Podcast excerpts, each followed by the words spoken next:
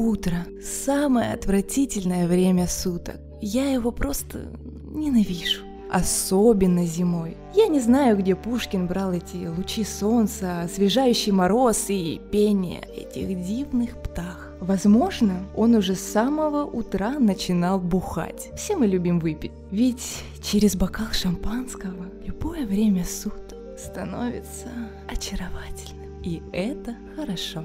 Еще один год, и время летит так быстро, я даже не успеваю привыкнуть к своему возрасту. И ты его пытаешься бить, как собаку палкой, а он все тявкает тебе. Твое время уходит, твое время прошло. И мне все чаще кажется, что в этой жизни я все уже видела и все уже знаю. И ты, друг мой, меня уже ничем не сможешь удивить. И все же каждый чертов день преподносит мне все какие-то новые сюрпризы. И появляется такой человек, который доказывает, что ни черта ты не знаешь, ничего еще не успела понять и ничего ты не видела, дорогуша. Говорят, что искусство быть мудрой женщиной – это делать вид, что ты ничего не понимаешь, даже когда тебе известно больше, чем надо. Я бы с удовольствием предпочла быть красивой, немножечко тупенькой. Это бы избавило меня от некоторых моральных дилемм и внутренних противоречий. Я даже, может быть, крутила бы попкой по утрам немного иначе, а может быть даже под другую музыку.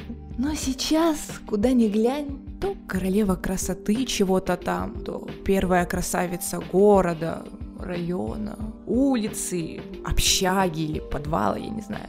В современном мире длинные ноги, большая пышная грудь, при жирных боках, свисающих из джинс и отсутствием какого-либо интеллекта, это уже красота. А я ведь тоже хочу быть красивой и соответствовать каким-то стандартам. Я захожу в Инстаграм, в ленту и вижу всех вот этих вот красавиц с идеальными глазами, макияжем, вот этой вот грудью, прессом и подкачанной попкой. Я хочу, хочу им соответствовать и не дай бог мой мужчина увидит этих женщин. Ведь тогда комплексы меня просто сожрут. Я трачу кучу денег на фитнес-клубы, на эту чертову косметику. Почему все так? Когда вокруг все так идеальны, становится даже как-то неловко за свою пижаму с Микки Маусом, за трусики с мишками. Черт, хорошо, что этого никто не видит. И хочется кричать, иногда при всех, иногда даже кому-то в лицо. И в этот момент приходит на помощь психологини, доморощенные психиатры женского типа без лицензии. И они все как один начинают кричать, что нужно принимать себя такой, какая ты есть со всеми прыщиками на твоем прекрасном лице. Посмотри в зеркало, скажи, как сильно ты себя любишь. Это может быть проканало бы где-то там в начале 19 века, но Сейчас другие приоритеты. Все любят стройненьких, с подкачанными попками, с подкачанными губками, с красивыми глазками и длинными волосиками, и чтобы они были натуральными. Да-да, вот эта идеальная грудь должна быть натуральной. Но дело в том, что когда я смотрю на этих псевдопсихологов, на их скорректированное лицо, неестественный макияж и существенный стаж алкоголички, становится как-то не по себе. И что же делать в центре этого пастбища уток и крупнобедристых телок? Я, конечно, знаю, но нужно же мне поворчать о метаниях и муках выбора. Я же девочка.